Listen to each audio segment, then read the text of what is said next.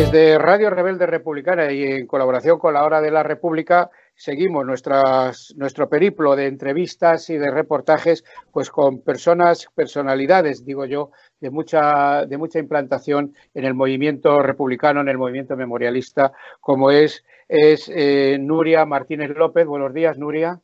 Hola, buenos días, Ángel. que está en Valencia, ahora nos dirá dónde, y que es delegada precisamente en Valencia de la Asociación de Recuperación Desaparecidos del Franquismo y también es vicepresidenta de Unidad Cívica por la República.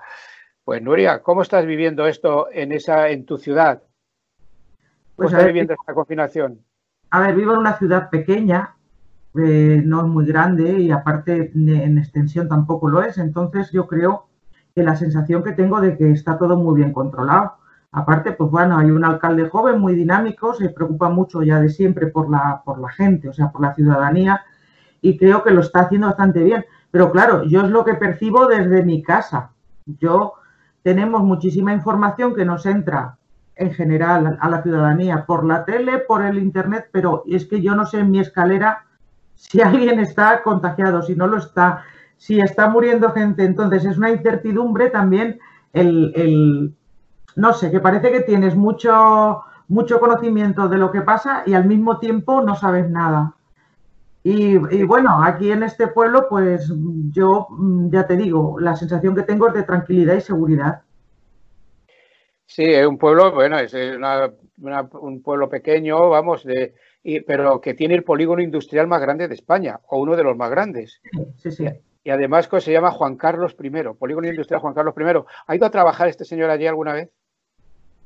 Mm, que yo sepa, no, y, ni a trabajar yo creo ni, de visita.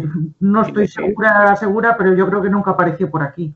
No sé dónde se tomaría la determinación de bautizar ese el polígono con el nombre de este gran golfo, que no trabajador. ¿Hay, alguna, ¿Hay alguna iniciativa para que se quite el nombre? Sí, bueno, lo tengo en, Mimbres y me parecía un poco feo mm, darle entrada eh, ahora a una petición de cambio de nombre, puesto que la ley de transparencia, tanto la, valenciana como la estatal, dicen claramente que cuando una persona se, se comprueba que es corrupta o ha cometido delitos de ese tipo, cualquier eh, calle, monumento, lo que sea, que lleve su nombre se tiene que eliminar, como la Danatio Memoria de los romanos. Se, borra el nombre y allí nunca estuvo esa persona. lo voy a hacer, lo voy a hacer, voy a esperar que se tranquilice un poco la cosa, pero yo le voy a dar entrada y voy a exigir que se cambie el nombre, porque creo que allí se han ganado la vida durante más de treinta y tantos años gente honesta, trabajadora, muchas familias han vivido de ese polígono y del que está al lado, que es la factoría de Ford, y este señor no representa para nada a, la gente trabajadora. Eh, Nuria, aparte de, todas tus actividades, también eres madre, también tienes niños. ¿Estás deseando que llegue el día 27 o cómo, o cómo lo estás viviendo? Sí, no. Sí, no. Eh, eh, ayer me escuché, bueno, o anteayer, las declaraciones que hizo Pedro Sánchez, que a partir de 27 podrán salir los niños acompañados por un progenitor un ratito. Eh, está claro que hay que empezar a el desconfinamiento, ¿no? Pero mm, no lo sé, no lo sé, no lo tengo claro si, si van a salir. De aquí al día 27, según vea la situación, Bien, Nuria. Bueno, hoy precisamente 20 de abril se, bueno, es la efeméride del 57 aniversario del asesinato de Julián Grimau. Julián Grimau, que es dirigente del Partido Comunista, que en ese año 1963, después de ser torturado, se le, se le, se le pasó por las armas, estando bueno, en unas, en unas condiciones atroces. Eh, es otra de las víctimas más del franquismo que no, y, de, que no, y que no se ha hecho justicia tampoco con este. Desde la eh, no tiene nada que ver quizá con la, con la asociación de los desaparecidos del franquismo, pero bueno, es un, es un hecho importante el hablar de esto como memoria histórica, ¿no te parece? Sí, eh, aparte, eh, Julián Grimao es el primer asesinato que lleva los nombres y apellidos de un asesino y un genocida que, fue Manuel Fraga Iribarne. O sea, ese es el primer, eh, eh, la primera víctima directa de este señor que luego fundó un partido que se dice democrático, que se llamó primero Alianza Popular y después Partido Popular. Entonces, es importante tener memoria en el sentido más amplio y no olvidar eh, de dónde eh, vienen mucha gente que hoy están ocupando eh, poltronas en los parlamentos. ¿Dónde se han educado? ¿Bajo qué paradigmas? Y bajo... Mm, bueno, no me, no me, sale la palabra y no lo voy a decir, pero que Julián Grimao se le hizo un, un juicio de pantomima, se le llegó a lanzar hasta por una ventana. Hubo un movimiento internacional fortísimo para impedir que se asesinara esa persona. Hasta había postales, la, viuda ahora, en este momento mujer, hizo postales eh, para enviar y recaudar fondos. Eh, bueno, fue algo increíble. Ni el Papa intercedió por él, hasta se le pidió al Papa que intercediera por él. Y de nada sirvió. Y en relación con la memoria, pues también es, memoria. No estará en fosa común, o, pero para el caso es una, una víctima más de la dictadura genocida y criminal de Franco. Sí, Nuria, tú has estado en Galicia, has estado en Canarias, has estado en muchos sitios exhumando fosas, de, eh, sacando esos restos y tal. ¿Qué experiencia has sacado de todo esto? Pues es una experiencia que hay que vivirla. Es una experiencia que hay que vivirla porque cuando llegas es, un, es un campo con hierba lo que ves ahí. Es un campo con hierba y empiezas a, bueno, se empiezan las mediciones, las catas y eh, estás con ansia de a ver, a ver, a ver, a ver qué vamos a encontrar, porque hasta que no abres la tierra, la tierra no te habla y no te dice lo que hay. Y es muy importante eh, hacer estas cosas porque mm, yo creo que, te, sanan internamente el, dolor que, la memoria colectiva eh, puedes tener. Yo no tengo, que yo sepa, víctimas directas asesinadas ni desaparecidas, pero a mí me, llena, me da una alegría cuando empiezas a trabajar y les dices, ya estamos aquí, ya os vamos a sacar. Y les devuelves su identidad. Porque una persona desaparecida y tirada como un perro en una fosa, lo que no quieren es que tenga nombre ni que se sepa nunca de ella. Y es una experiencia muy enriquecedora y luego también lo que ayudas y lo que mm, compensas a, esas familias que, no han podido cerrar su duelo durante tantos años. Sí, habéis escrito libros a propósito de esto. En Galicia, me consta que Galicia, ¿qué sitios más? Pues más en Galicia, en, en galego. Sí, normalmente tratamos siempre que se puede de los libros que la asociación edita que vayan en, casi todas las lenguas del, Estado español.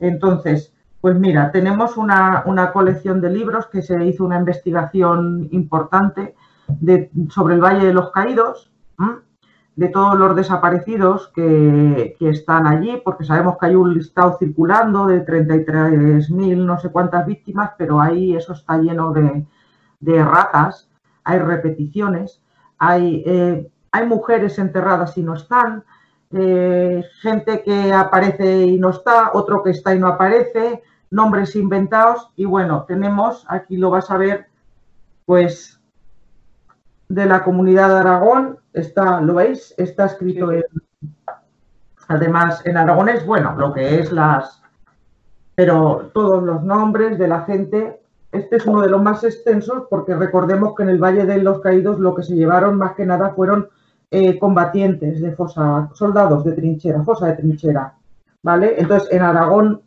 sabemos que se libraron eh, pues las batallas eh, más importantes, la de Teruel, la del Ebro, ¿vale? Tenemos también, este es mucho más finito, de Andalucía y Navarra, tiene menos páginas porque de Andalucía y Navarra, pues se llevaron eh, menos, menos gente por el motivo que he dicho antes. Fueron a donde había material, con perdón de la expresión, donde había muertos a, a cascoporro para llevarse. De la comunidad valenciana, también están todos los nombres eh, lo mejor contrastados posible, los apellidos revisados, eh, la localización de, de, las fosas, las fechas. Hubo una primera, una primera etapa que fue en el 59 y luego hubo otra segunda etapa que creo que fue en el 63 o 65 donde se volvieron a incorporar restos al valle y creo que la última persona que entró fue un, un señor que había sido alcalde pero no muy querido en un pueblo de Tarragona y la familia por voluntad propia dijo mm, mi abuelo que se vaya al valle, pero que no era ni desaparecido ni de la guerra, ni murió en la guerra ni nada. Y luego tenemos el de Madrid, que no lo tengo en, en papel porque no, no, me quedan, que este también es muy, muy extenso porque por la proximidad, eh, claro, de Madrid llenaron el valle eh, pues, de cadáveres o de restos eh, mortales y también viene desgranado pueblo a pueblo las fosas que había, las que se llevaron y la, gente que había en cada una. Bien, y luego aparte de otros libros, entre otros libros de la asociación, editamos uno que se hizo de manera colaborativa, lo enseño así porque tampoco me quedan ejemplares. Estuve en Madrid hace poco y me, bueno, los vendí todos y nada, es un libro colaborativo donde se hizo un llamamiento a la gente para participar, pues no sé, con un texto, una poesía, una foto, que, para él o ella eh, expresara lo que era la memoria. Y entre todos, bueno, escribimos, aportamos y se pueden comprar todos en Amazon. Y si no, pues que alguien que lo quiera y nos aclare con comprar de manera online, pues que o me lo diga o se ponga en contacto con la asociación y se le envía. Y bueno, eh, ya para, si quieres, para terminar este bloque de la memoria, eh, me gustaría hacer eh, una reivindicación importante. Mm, con el tema de la pandemia sabemos que muchas cosas se han quedado paradas, pero que mm, aún a pesar de que, que no se vuelva la, a quedar la memoria para Sinedie, que se pueden ir licitando mm, cosas, se pueden ir aprobando proyectos. El banco de ADN importantísimo, importantísimo para cotejar los restos óseos, el ADN con, con los familiares, los bebés robados. Eh, mm, que no, no, digan que, bueno, ya lo haremos, no. Eh, estas cosas se, pueden ir haciendo también durante la pandemia, eh, que hay no solo el presidente, los viceministros y ministras y los demás ministros. Hay muchísima gente detrás que puede ir dándole curso a muchas cuestiones relacionadas con la memoria. Y las víctimas del franquismo no quieren ya esperar más, no, no quieren ni deben.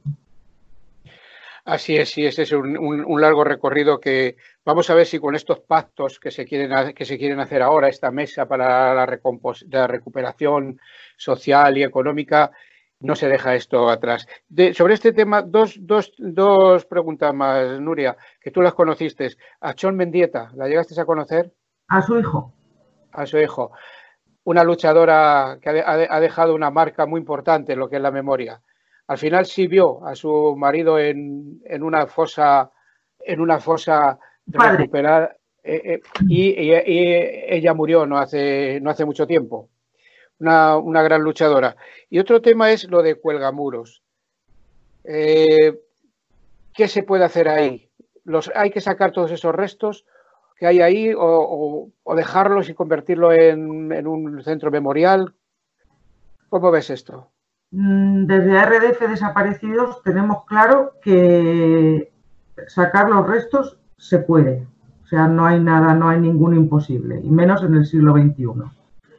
Habrá, sabemos que, en, las criptas ha habido hundimientos debido, pues bueno, a, a, la humedad y otras, otras causas de la naturaleza y algunos restos óseos, pues mm, no se van a poder identificar también porque eh, algunas cajas eh, contienen de varias, varias personas, pero bueno, eh, lo que hay que hacer es mm, tratar de sacar eh, la gente de allí y ponerlo en el lugar donde se merezca, un cementerio o otro sitio que no sea ese.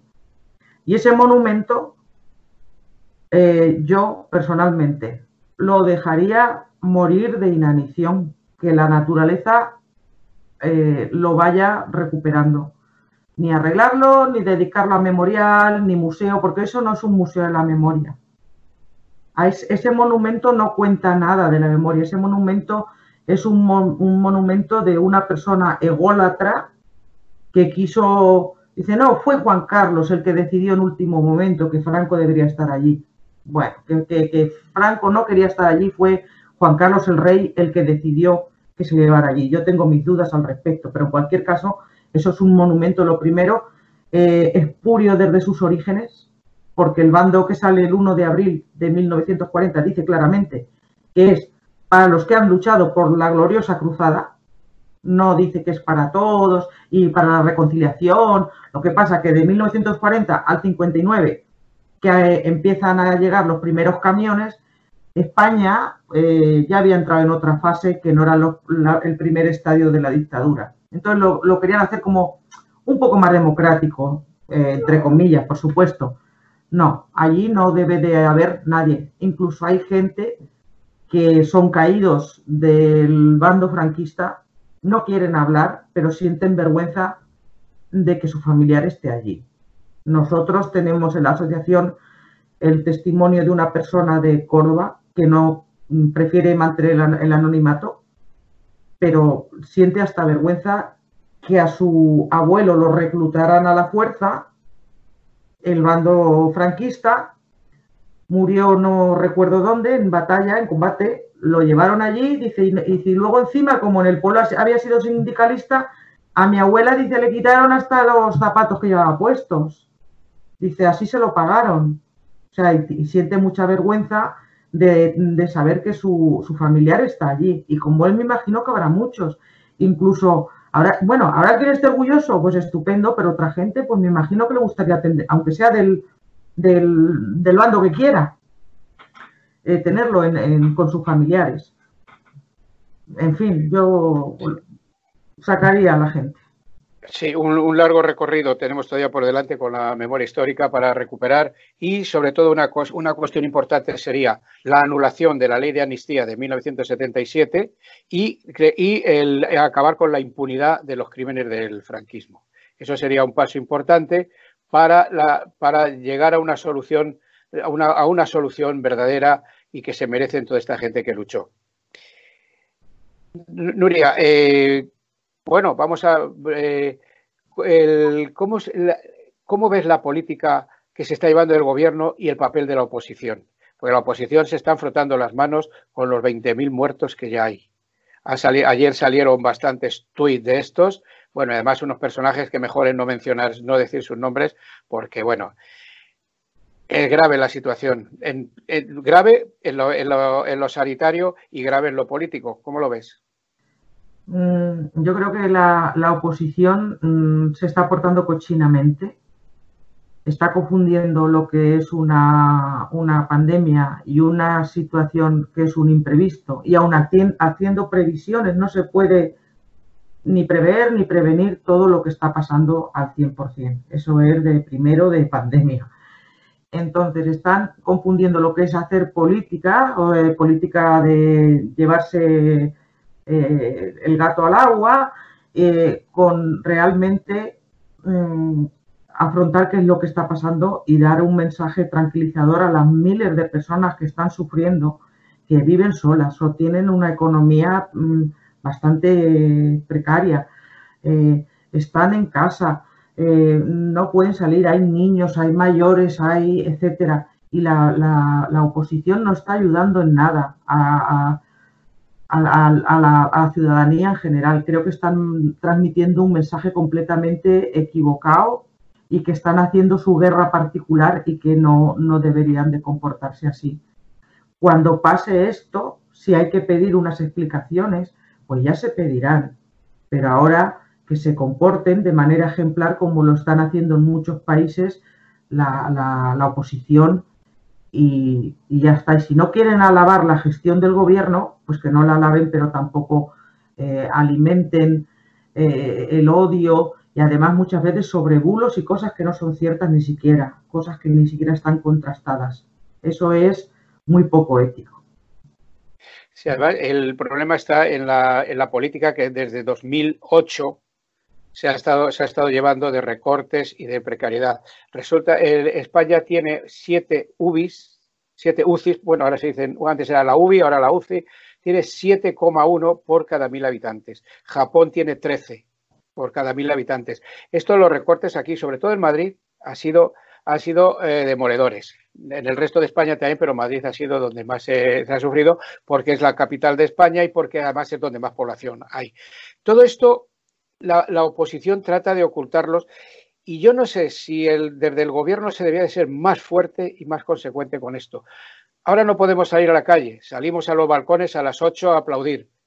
A ver qué pasa después de, cuando ocurra esto, si todos los que estamos aplaudiendo nos, nos, sumamos a pedir una sanidad pública y defender lo público.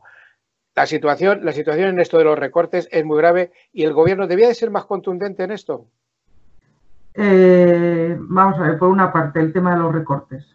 La sanidad eh, pública la han ido mermando de tal manera, también con los conciertos económicos con empresas privadas, que ya sabemos que las empresas privadas lo que buscan es el beneficio. Entonces, gestionan a la gente como números. Y este paciente eh, me hace perder tanto dinero y si lo medico así gano más, etcétera. Y eso ahora lo estamos acusando y bastante de, estos recortes y estos conciertos económicos, igual que las residencias de ancianos, que aproximadamente un 80% del total eh, sabemos que están gestionadas por, por, empresas privadas y eso no se debería haber consentido jamás. Eso por una parte. Por otra parte, el, gobierno eh, debe tomar medidas y perseguir y castigar a ciertos elementos que están confundiendo la libertad de expresión con el bulo, la difamación eh, y todo ese tipo de cosas que, deberían, eh, además que están tipificadas como un delito.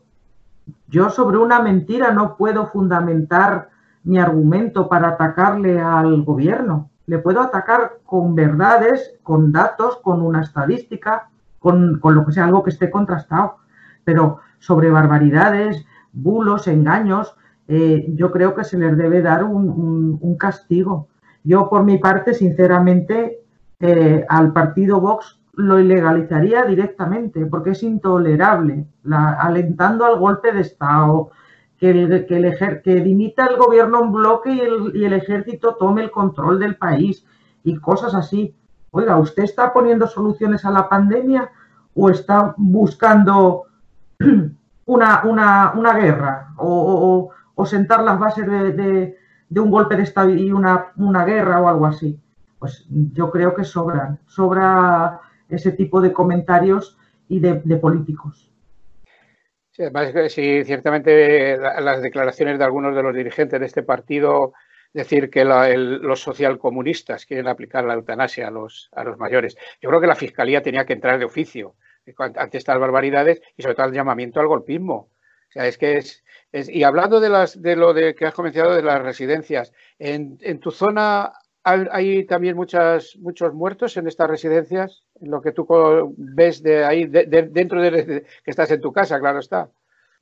Bueno, algún caso ha habido en Valencia, pero no tan, no tan grave. Creo, bueno, aquí en Almusafes, eh, que es donde yo vivo, ya de manera preventiva, antes del confinamiento, el confinamiento, bueno, el estado de alarma se decretó, creo que lo dijeron por el jueves por la tarde para empezar el viernes, y aquí ya se desalojó la residencia de, y centro de día eh, más o menos una semana antes.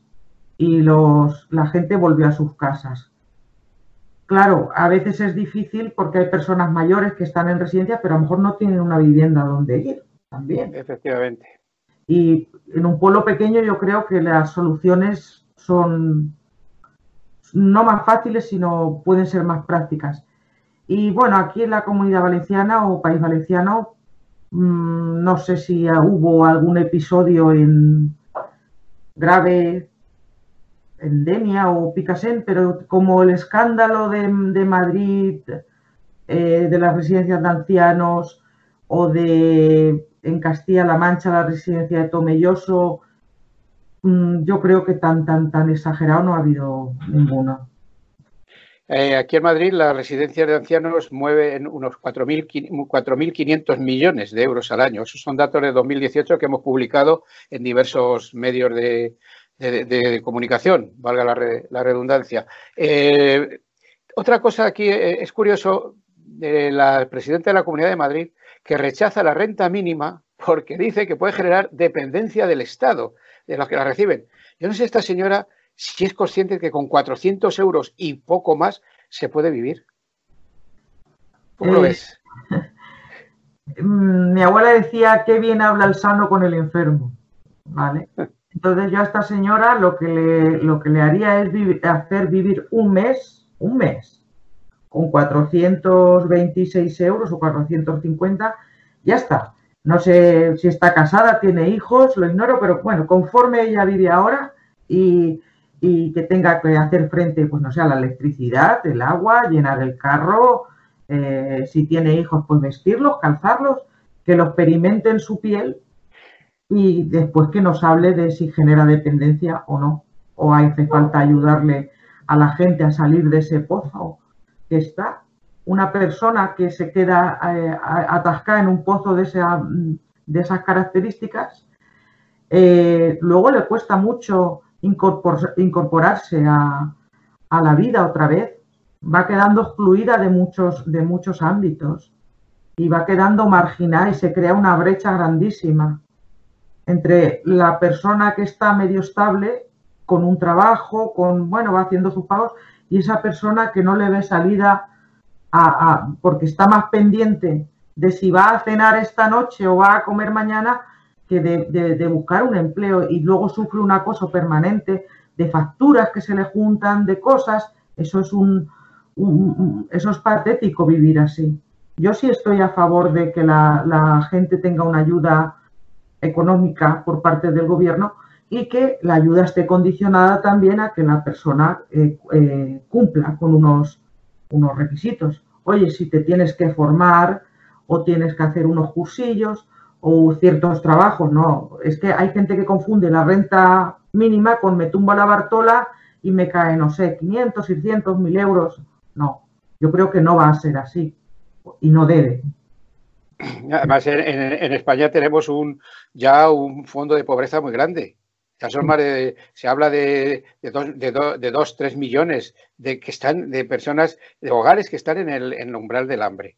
Esto hay que solucionarlo de alguna manera y el paro, y el paro sin lugar a dudas va a subir ahora. Va más allá de que en este momento, por los ERTES, pero luego muchas empresas pienso que no van a, recuperar a todos los trabajadores que ahora han dejado fuera.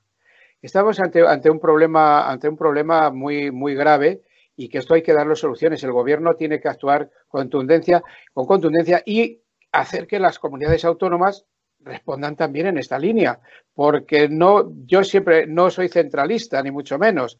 Yo, eh, lo nuestro ya sabes que es una república federal, que ahora hablaremos de ello, pero eh, los centralistas, pero no puede ser que haya 17 modelos de sanidad, 17 modelos de justicia y 17 modelos de enseñanza.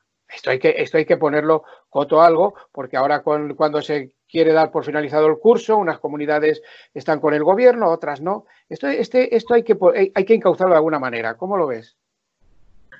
Pues vamos a ver, yo también soy federalista y considero que las federaciones que compongan mm, la Tercera República alguna vez, si llegamos a ella, deben tener su propia autonomía eh, Rusia es un país que tiene más de 100 autonomías dentro de, Rusia y tiene sus presidentes, ¿no?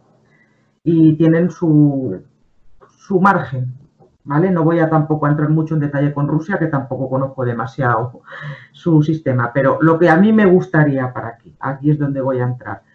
Creo que la Constitución si no somos capaces de abrir un proceso constituyente y elaborar una nueva constitución y bueno, etcétera, etcétera, etcétera, pues si en los pactos de la Moncloa se consiguen blindar eh, estas cosas que tú dices eso, y que sean iguales para todos, para todos, sanidad, educación, dependencia, pensiones, justicia, porque no puede haber 17 modelos o, más, si contamos Ceuta, Melilla, etcétera, esto sería un guirigay y aparte la gente nos movemos mucho de entre no, es un, país tan grande y oye no, si yo voy a Madrid y me pongo enferma pues resulta que yo estoy acostumbrada a que en Valencia se me trate de una manera o que tenga derecho a una cosa y llega allí y no no las tengo o viceversa. Eso no puede ser eso se tiene que acabar. Se tiene que acabar y, cómo se acaba blindándolo. Y además blindándolo y con un techo que de ahí no pueda bajar nunca, porque la sanidad ha seguido siendo pública, nunca dejó de ser pública, pero claro, han ido bajando el techo, han ido bajando el techo. Ahora quito de, la seguridad social eh, no sé qué tratamientos, ahora quito no sé qué medicamentos que antes, eh, bueno, aportabas el 40% en los no jubilados, los jubilados eran completamente gratuitos o a veces aportaban un pequeño dinero, ahora es que ni nada. Te lo receta el médico y, no sirve nada porque lo pagas. Encima, la farmacia que hace le sube el precio, como ya no entra en el seguro, unas gotitas, no sé qué, un colirio para los ojos que ya no te entra, pues antes decías, va, no vale la pena, no voy al médico a que me lo recete, que vale dos euros. Ahora vas y te dice, oiga, vale 8 euros. ¿Cómo que vale 8? Porque ya no, está, ya no lo receta el médico, no entra. Entonces la, farmacia le sube el precio también a los medicamentos. Y hay muchísima gente que está prefiriendo también eh, llenar el carro de la compra a tomar ciertos medicamentos que, son vitales para, ellos. Para la diabetes, la circulación, la tensión, Sí, eh, bueno, estamos en la recta final de esta interesante charla que no entrevista, porque ah, por, Nuria es encantadora, es, es, una, eh, tengo la suerte de trabajar con ella en el tema de, de, Unidad por la República, es mi vicepresidenta. y, y tú mi secretario. Exacto, exacto. Y bueno, oye, vamos a ver, eh, la corona está pasando por sus momentos más críticos. La, la, Casa Real. Con el rey Juan Carlos ya no tan presunto, porque su propio hijo le ha, le ha, apartado incluso de esto. Eh, es el momento, es el momento de una vez que pasemos de todo esto, de sacar, eh, llegar a la ciudadanía con la República, porque la República se proclamará cuando la ciudadanía quiera, cuando, haya una, opinión favorable a la República. Eh, todo este, toda esta vorágine de lo que está pasando en la Casa Real y lo que se nos avecina ahí sí hay un hueco para la República. ¿Cómo lo ves? Vamos a ver, si la Casa Real, en particular el caso del rey mm, dimisionario, ¿no? porque le hicieron dimitir, no abdicar, dimitir en favor de, su hijo. Eh, eso cae en una comisión de investigación, entra en unos tribunales y cae en manos de abogados, la corona desaparece facto. Eso está más que claro. Por eso se niegan a que se investigue y porque además en el momento que se investigue el caso Corina van a aparecer 20.000 casos de no sé qué más, porque eso es la punta del iceberg.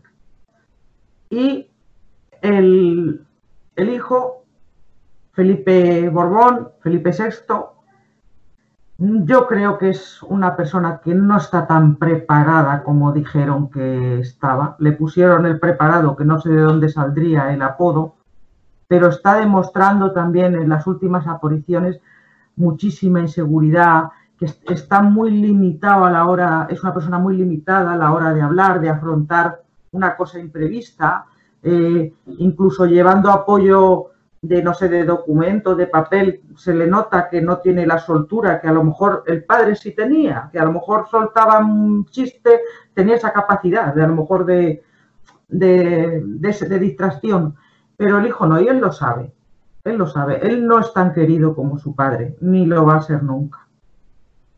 Eh, y los, los ataques que puede tener Juan Carlos eh, no lo sé, posiblemente vengan más de la derecha franquista reaccionaria, que no son monárquicos, por mucho que se envuelvan en la bandera rojigualda o en la estanquera.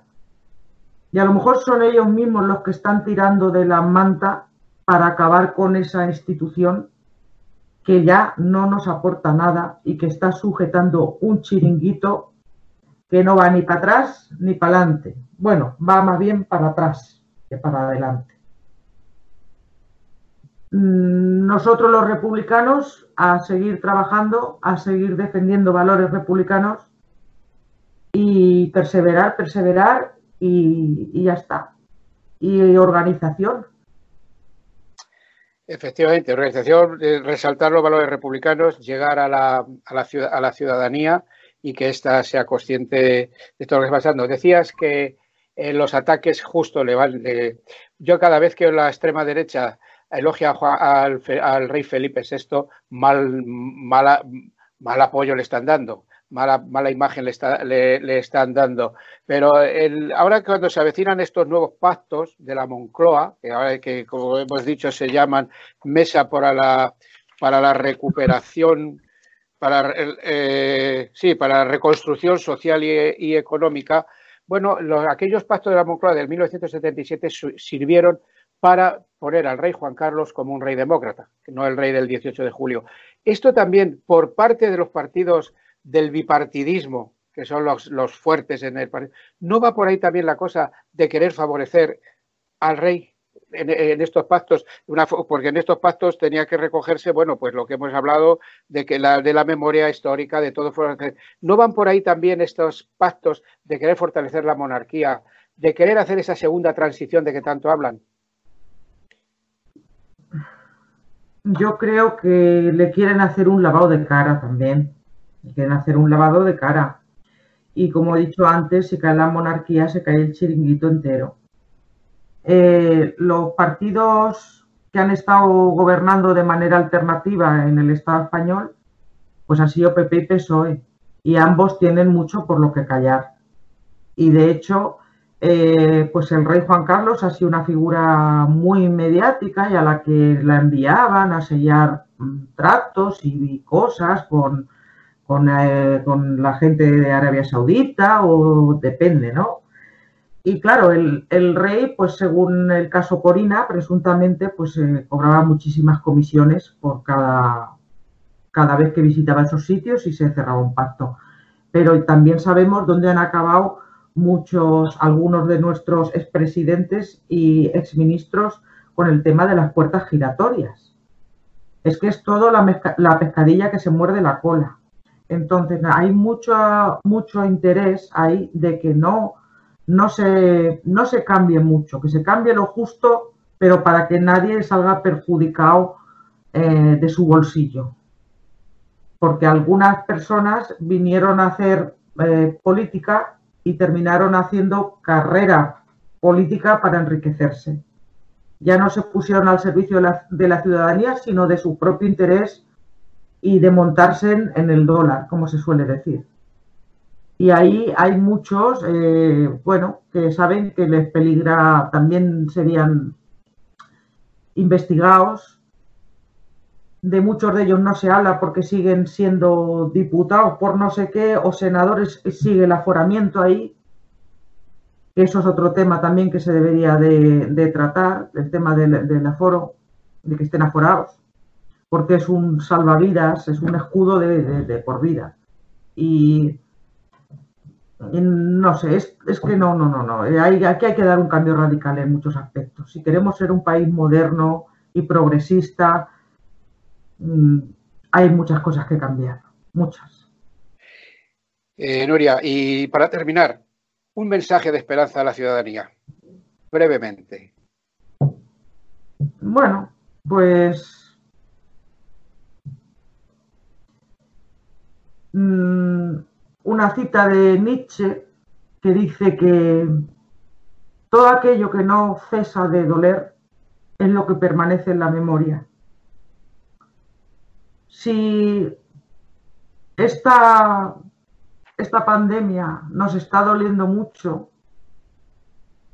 se acaba y nos sigue doliendo y permanece en la memoria, pues a partir de ahí se podrán construir muchas cosas y la ciudadanía debe de permanecer unida y saber distinguir bien quiénes son los que han arrimado el hombro, desde sanitarios, de transportistas, limpiadoras, que son esenciales, que no, se, no podemos volverle la espalda en ningún momento, y trabajadores y trabajadoras de todo tipo, y que mm, están, sí, los políticos con sus decisiones acertadas, pero que somos las personas las que movemos el mundo y las que en, momentos de crisis agudas somos nosotros los que tiramos adelante del carro. No nos opera de urgencia o no nos pone un respirador de urgencia ni Pedro Sánchez, ni Pablo Casado, ni Felipe VI, nos lo pone un médico, una enfermera. La basura nos la recoge pues los que se dedican a ello.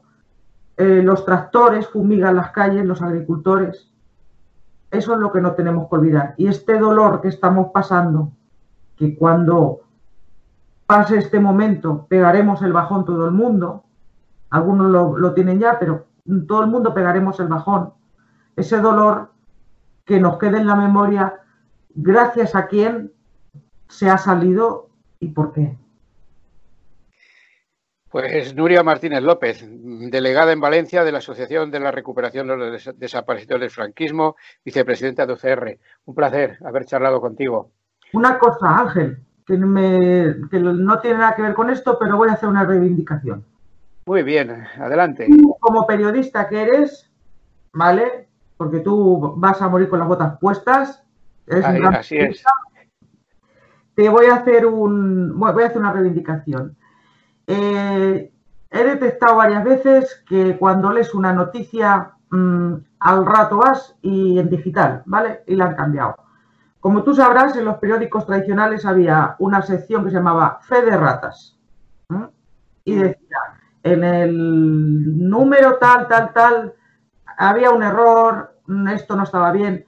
Por favor, pido a la gente de los periódicos, sobre todo periódicos que tienen un cierto prestigio, porque el, que tiene un blog y escribe, bueno, se le puede perdonar, pero el que tiene una ética profesional, que cuando rectifiquen una información, que cuando se vuelva a abrir ese artículo, que pongan artículo rectificado. En el párrafo tal donde decía esto, ahora dice esto. La información va rápida sobre el COVID-19, eh, van cambiando las cosas continuamente pero es que a veces lees la noticia, ya te la han cambiado porque el periodista, pues no, no le ha llegado una información, se ha precipitado y, bueno, mm, por favor, que informen con veracidad y que poner que ese artículo lo han retocado mm, les honraría mucho. Sí, la fe de ratas es que y también la figura del, corrector de originales, también la, labor de los redactores jefes, es decir, hay una frase de Noam Chomsky que dice, si no paras de decir mentiras, el concepto de verdad siempre simplemente desaparece. Nuria, un abrazo muy grande. Hasta, hasta que la pandemia esta pase y nos podamos ver físicamente. Muchísimas gracias por colaborar con Radio Rebelde Republicana y la Hora de la República. Un abrazo, compañera. Gracias y gracias a Pachi, que es un magnífico especialista. Eh, eh, eh, es, algo más que un técnico. Es algo más que un técnico. Pues muchas gracias a todos. Salud y República. Salud y República.